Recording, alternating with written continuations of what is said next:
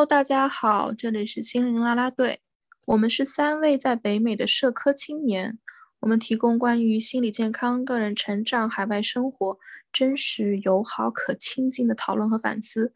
我们的分享仅代表个人立场，并非专业心理、医疗或临床诊断意见。如需帮助，请咨询专业人士。我是 Isabel，我是 Zoe，我是 Jessica。我们今天想来聊一聊一个话题，也是我们临时决定的。我们这个标题叫做“嗯，我好累，我可不可以不努力了？”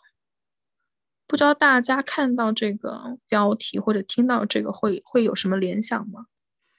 感觉深有同感啊，想要抱着大家大哭一场。是啊，真的太累了，不想努力了，咱们就想躺平，不行吗？我想到我看的剧。之前我看《机智医生生活》，里面有一个非常有爱心的医生。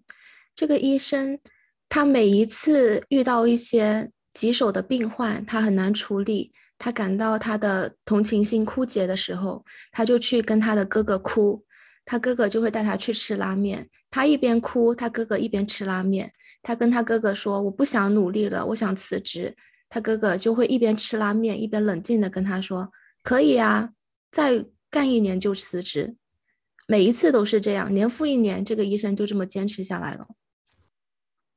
嗯，其实我觉得我们从小到大的教育里面是非常非常的强调努力的。就小的时候，这个少壮不努力，老大徒伤悲，对吧？就是是在一种恐惧下被培养起来的。如果你不努力，嗯，会有不好的结果。就是你一定要去努力。当然，我觉得社会去嘉奖努力也是一件很好的事情，但是它会让我联想到说，嗯，之前网络上的这个讲到躺平啊等等的，我们有没有一个不努力的自由呢？这个社会，这个舆论环境有没有给我们不努力的自由？没有啊，就整个现代社会还有资本主义社会。注重的是盈利以及效率，所以现代社会就是怎么样能够更加的 efficient，怎么加怎么样能够更有效率。所以你一小时能产出这么多，怎么样能够产出更多？所以现代社会并不并不是很 care 个人的生活质量是怎么样的。我觉得现代社会是非常的 shame 这个不努力的。以前学英文的时候学习到了，骂一个人最狠，然后又不脏的话是什么？骂 loser，就是这是非常非常就是致命的一击，因为在西方社会，在资本主义世界，你如果不赢，你是输家，你是 loser 的话，是一个非常非常呃耻辱的一件事情。在很多的社会也是，就是如果你贫穷，如果你不成功，如果你不努力，那就是你的原罪，你就活该经历你所经历的一些遭遇。就是我觉得现在社会把个人的品质和他的工作效率和他的金钱成功都绑定在一起，他并不在乎一个人的内心感受，他在乎的是一个人的产出。所以我觉得，特别在美国，这个观念是非常深入人心的。所以，很多人造成了很多人不愿意去寻求帮助，不愿意去度假，不愿意去用自己的育儿假或者这些产产假，因为害怕被认为是不够努力。但是这样子的生活工作压力其实是非常非常不健康的，导致很导致很多人 burn out，然后生病、过劳。所以刚刚讲的会让我想到很多这种广告当中的 slogan，比如说这种 to be number one，比如说这种 slogan 说 you can do it，我觉得是一种非常简单又粗暴的一种成功学。就在我的理解来看，它这个背后给我感觉蕴含的一个逻辑就是，嗯，你的个人主观意愿是可以超越一切的。是可以超越一切，不管从阶级层面、从资源层面所有的阻力。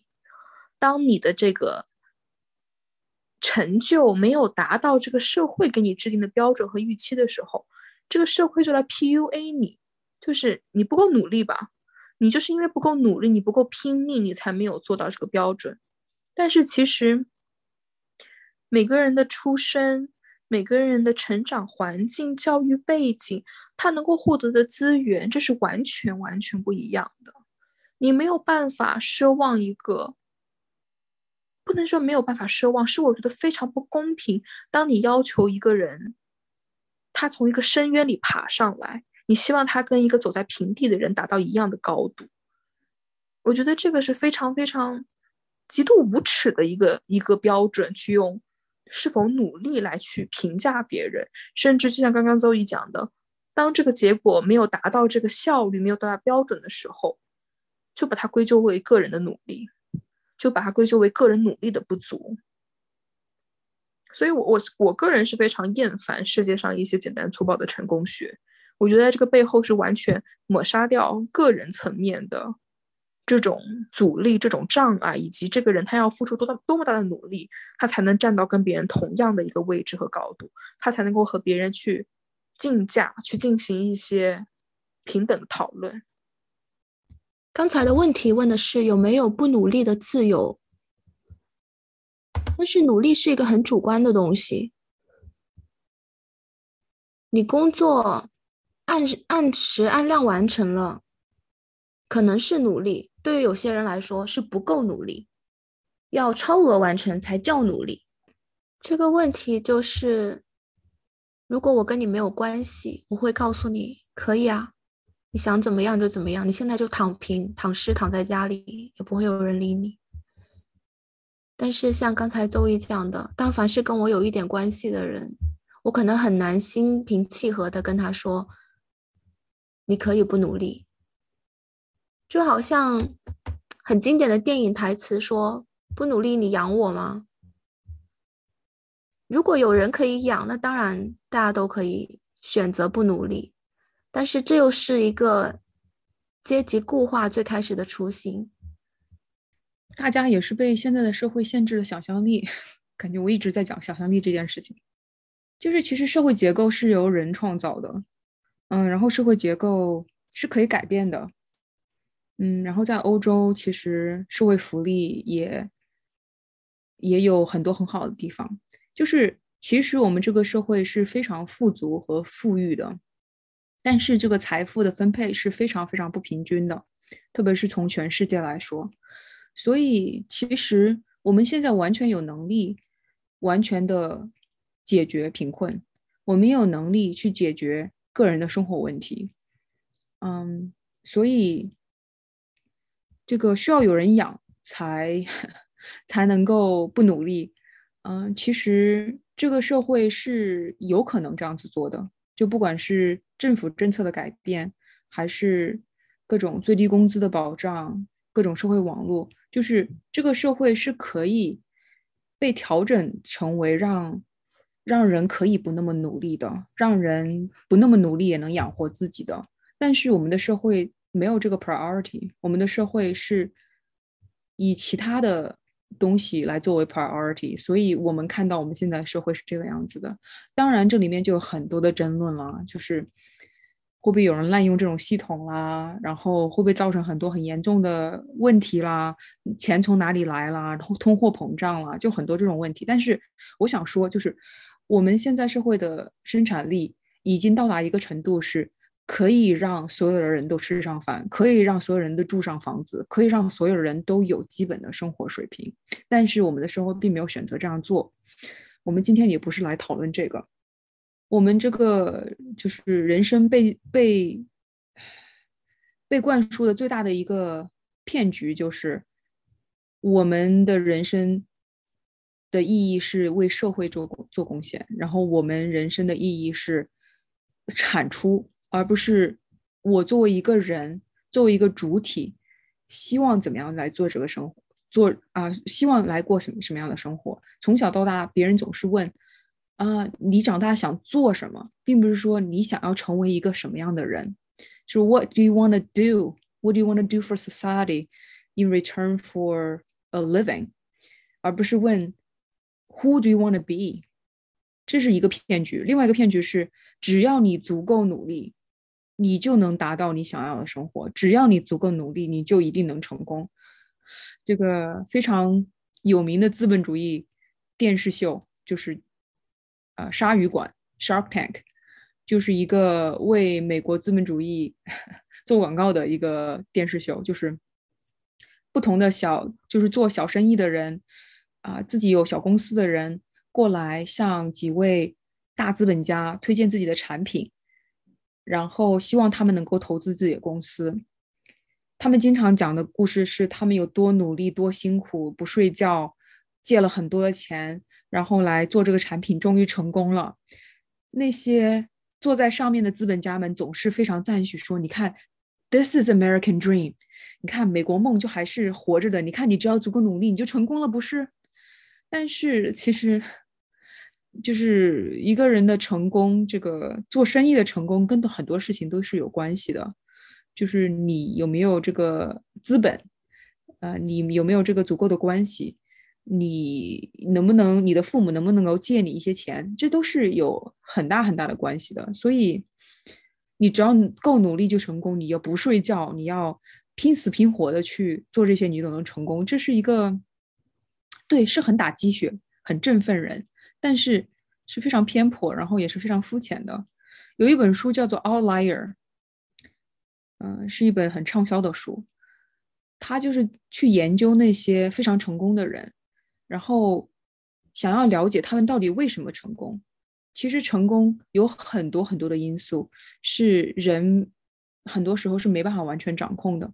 很多非常看似非常成功成功的人，像比尔盖茨啊，或者。啊，Steve Jobs 啊，或者这些人，很多人都是来自于非常非常优越的家庭。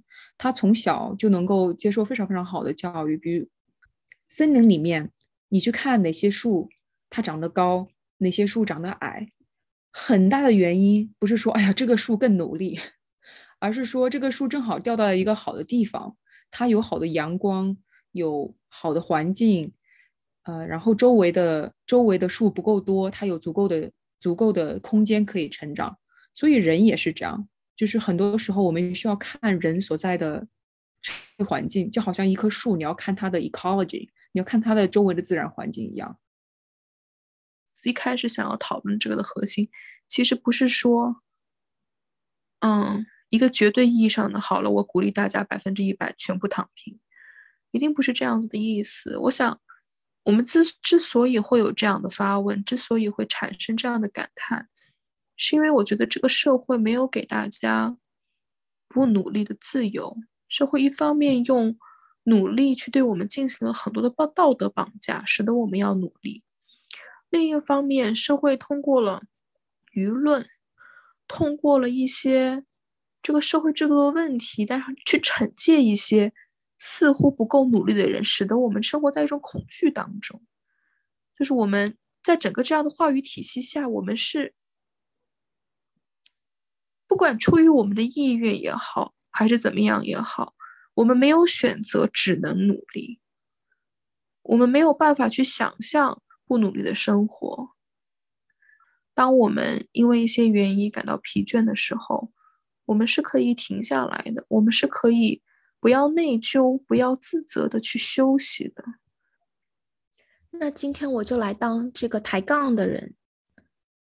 我觉得道理我都懂，但是我觉得我不够努力，所以我没有不努力这一说，因为我本来就不够努力。你说的都对。我觉得不够努力和不努力还是。不一样的吧，不够努力，说明还是有一些努力的；不努力就等于你零嘛，就这个还是有区别的。我觉得你是怎么觉得你自己不够努力呢？你觉得在哪些方面你不够努力呢？那就是讲到这个，刚才其实大家都稍微碰到一点点的内卷部分。我觉得我们现在其实贫富差距稍微大一点的社会。还有被资本主义实在是压榨的有点严重的社会，都在慢慢走入低欲望社会。我们意识到，我们自己都很难照顾好自己，慢慢的在其他方面，婚恋嫁娶上上面的欲望都开始减少了。其实，我们当我们发出这个疑问的时候，我们刚才也都讲了整个社会的不公。我觉得我们应该质问一下这个社会，还需要更多的人质问，更多的政策决策者质问，更多的领导层一起质问。但是我们自己问这个问题还是有用的，包括说，当我们问这个问题的时候，其实就是在肯定一种自己的欲望，我想要。我想要停，我想要休息的欲望。当我们有这个欲望的时候，往往已经表示说，我们的身体、我们的感受已经出了一些问题。我觉得，当它发生的时候，是值得去肯定、去尊重它的。无论时间早晚，无论你是打算不努力一天、不努力一周，还是更长的时间，我有身边一些朋友。是非常的想要追寻自己的爱好、自己的兴趣，但是这个兴趣本身对他们来说，嗯，是很难通过不努力达到的。所以有一些朋友会选择说：“我在这个行业疯狂努力几年，然后现在可能也有听到，嗯，年轻人年轻人有鼓吹这种 fire 的理财概念，就是提前退休。”也有这种，我卯足一口气努力个几年，然后让自己好好休息一下。我觉得这些都是变性的，在实践这个问题。那当然，我觉得对我来说，可能最实际的就是我在我的日常生活中细水长流的，慢慢的平衡好我的努力和我的自我的自足之间的关系，卯起来冲刺几年，好像也不太像是我能做到的事情。但是无论如何，我觉得这个世界很不幸的，他在要求我们自救。无论这个自救是来自于刚才讲到的一些财务方面的，很多年轻人在自救，还是一些选择方面，可能很多人，嗯，不再选择婚恋嫁娶这种会增加额外负担的行为，甚至说，其实。现在啃老的现象也增加了，就社会而言，都是个人对于这个问题的回答。它是一个很无奈的回答，但是能看到，它是一个跨文化、跨年龄段，我们好像很多人都在挣扎，都在问自己的一个问题。你说的没错，其实现在社会上的很多的新的潮流。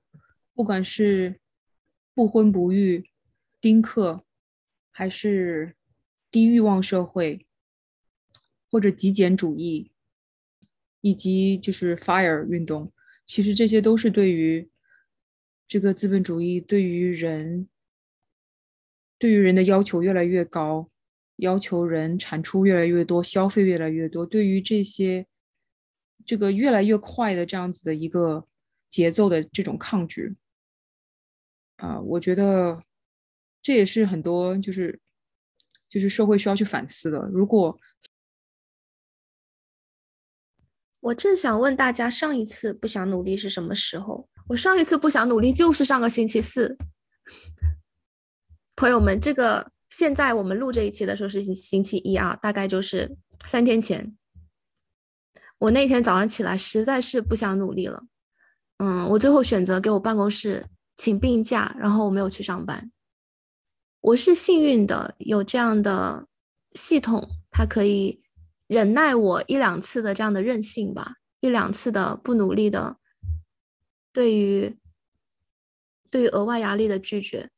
但另一方面，做这个决定对我来说是跨越了将近半年多的一个成长，因为从我刚开始入行的时候。我就有很多这种很累、很崩溃的时刻，但是我一直告诉自己，请病假是不负责任的，是不专业的，是不应该去做的事情。哪怕系统给了我病假，但是我一直都没有去请过。我觉得除非我这个病入膏肓被担架抬走，不然我都好像没有资格要请这个假。但是也是在我自己嗯跟资本主义打交道这半年多以来，我意识到我做的其实还不错。我在我的工作岗位上，我做到了我的工作部分，但是我没有感受到我被足够的平等的对待和尊重。那这其中就有一些。我给我对我自己增加了更多的自我共情、自我接纳。我开始觉得，我好像可以对这个系统提出一些要求。我好像不需要把自己放到一个如此勤勉的螺丝钉的部位。而且慢慢的，我有跟我的朋友们、跟我的咨询师聊，我也意识到说，其实当我这个想法产生，当我觉得我累的不行，今天不能工作的时候，我已经就是不适合工作了。往往这样的一天，如果我忍着让自己工作下来，我会感到自己真了不起，我居然这样都能工作下来。但是除此以外呢，我不会得到任何的安慰、任何的褒奖，甚至我不知道我的工作效率会不会在整个过程中得到影响，尤其是我这种跟人打交道的工作啊。所以慢慢的，我开始接纳自己，问我自己这个问题。给自己一个肯定的答案，说好啊，我很累，那我今天就不努力了。所以这其中不仅是有这个系统的保障，它也需要我自己意识到我自己的价值。如果我不觉得我是比我现在值得的更多，如果我不觉得我是值得休息的，我可能就不会去使用这个系统给我的好处。所以我觉得在其中，个人也是有可以做到的部分。另外呢，我觉得。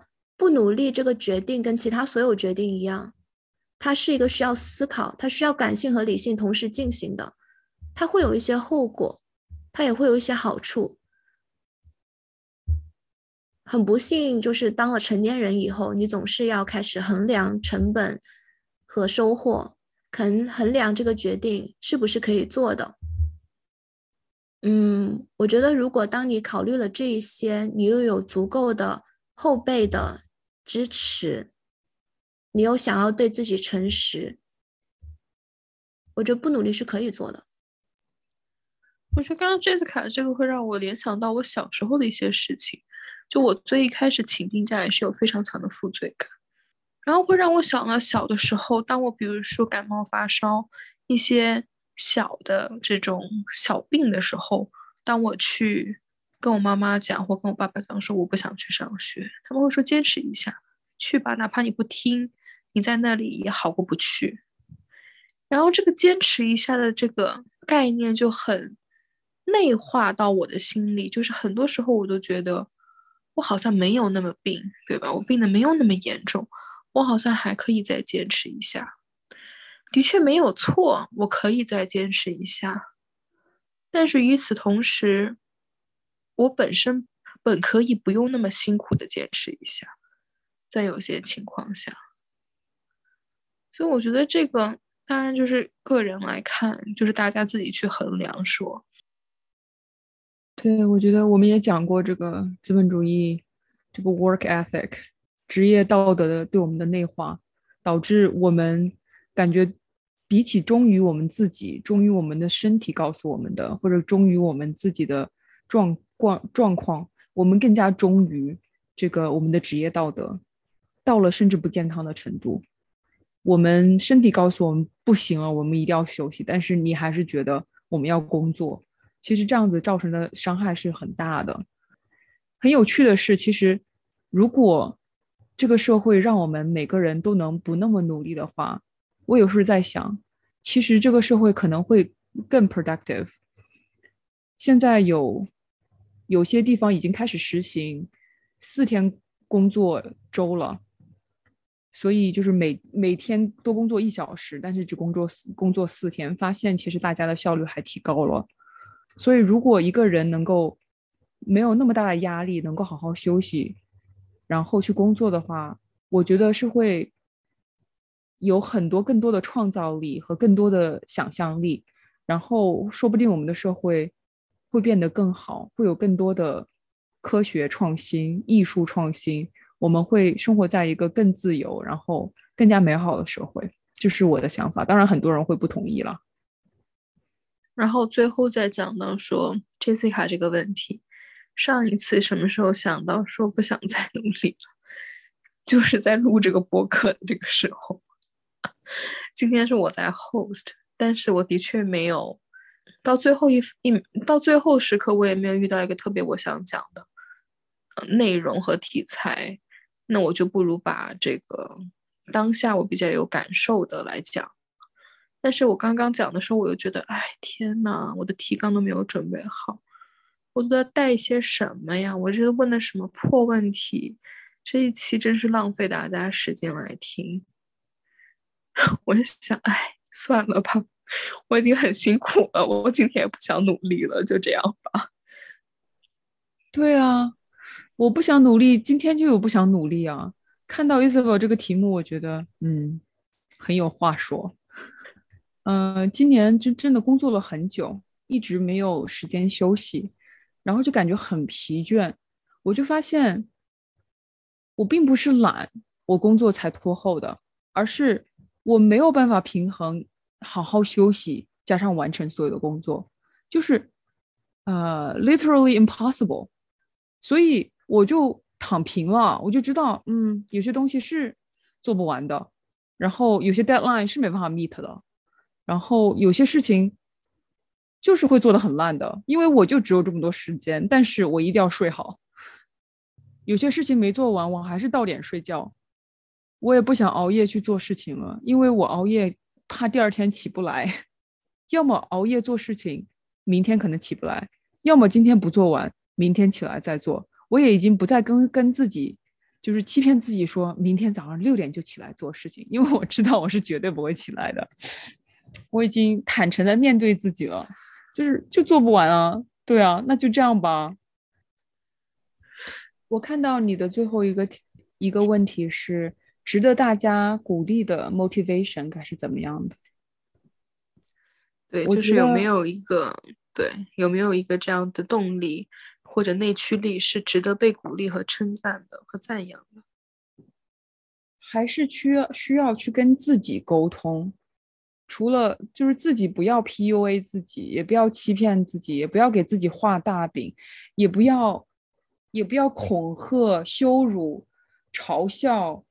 用此来 push 自己，要当做把自己当做人来对待。我们要尊重自己，其实这是很重要的。需要去跟自己对话，然后问问自己，为什么不想做了呢？为什么为什么啊想休息呢？你的你的身体，你的大脑可能就会告诉你，真的真的很累了。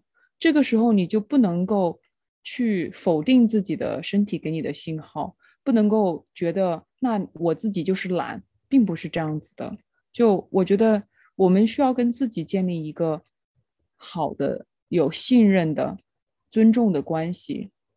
所以，好的 motivation 是发自内心想要去做的事情，做这件事情给你很多的快乐，并不是因为结果会怎么样，而是因为这件事本身你就很享受。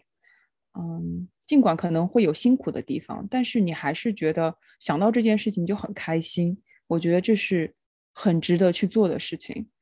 嗯，就比如说录播课，我觉得这这一直是一件让我觉得很开心的事情，让我觉得有意义的事情。我会花我自己的时间去做一些宣传啊，或者做一些 editing 啊，我都觉得很开心，因为。这是我的，这是我的自然自愿想要做的一件事情，这是我的创造力的一种表达。我就想说，嗯，我需要去做更多这样子的事情，我需要去做更多让我有满足感、让我有幸福感的事情。我最近在实践的一个动力就是。找到我自己想要做的样子，然后往那个方向，不用去想，直接走。它这个来源于有一个嗯心理学的理论，它就是翻译为认知失调，大概就是当一个人他的认知和他的行为不一样的时候，这个就会出现问题。有可能是你想着你相信一件事情，但是你做不到，又或者是嗯，你一直在努力做一件事情，但是你不相信你做的。当这里面有失调的时候，那这个事情就很难继续。所以最好的办法就是把这两个联系在一起，然后在实践中，比如说，比如说，如果有一个人他相信说，嗯，他的体重不能够决定他的人生，不能够决定别人对他的看法，但是呢，他在实践中又一直忍不住要看体重秤，要忍不住要减肥，那这个就是一个很明显的不协调。那这种情况下，我们就会建议他说，既然你相信。你的体重不能够决定你的人生。你相信你的身体是美的，那你就不要在意，不要去看你的体重秤。你开始夸赞你的身体，你开始做一些让你感到你很美的事情，穿上你觉得你很美的衣服，而不要再去走以前的那个老的思维方式和老的行为习惯，就是有一种 fake it till you make it 的这种感觉。所以我觉得在这种例子下。我也会觉得说，如果你既然你觉得你是值得休息、值得被爱、值得被尊重、值得不被当成一个螺丝钉当成而是一个人的话，那你就去做一些能够彰显你人的尊严的事情。可能你并不相信你在做的事情，可能你做的这个事情中有很多的焦虑。每次当你休息的时候，你都会忍不住想你的工作。但是试着让自己去锻炼、去培养这样的习惯。慢慢的，你会开始跟上你的大脑里面给自己设定的那个节奏，就能够活出这样的人生。希望大家可以问问自己的内心，真正的想要做什么，然后试着在自己有空的时间去做让自己真的很开心的事情。躺平并不是说不努力，啊，而是我觉得是有自由选择去做更多自己想要做的事情。希望大家都有好的休息。我们是心灵啦啦队，是你的啦啦队，啦啦队，大家拜拜。